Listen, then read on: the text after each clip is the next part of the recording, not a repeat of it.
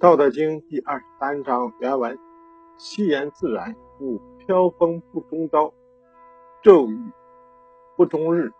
夫为此者，天地。天地尚不能久，况与人乎？故从事于道者，同于道；德者同于德，失者同于失。同于道者，道以乐得之；同于德者，德以乐得之。同于师者，是以乐得之。信不足言，有不信也。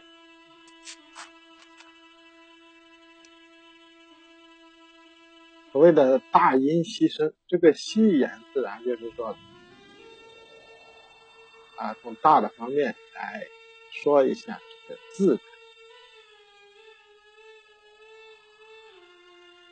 这个狂风刮不了一个早晨，暴雨下不了一个整天。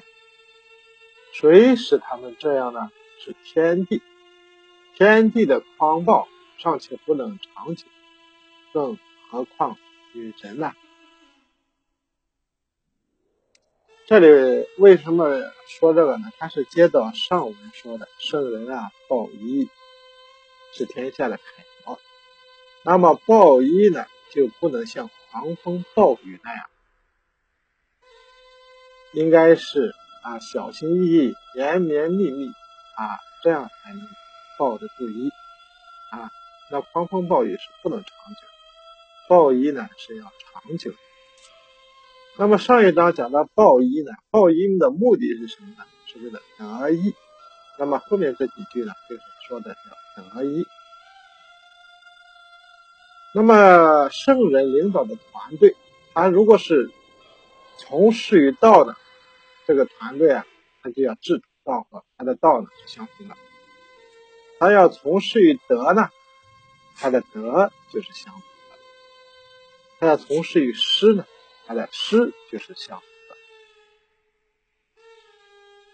这个相同的道呢，那么这个道呢也也就乐于得到一得知的知识一。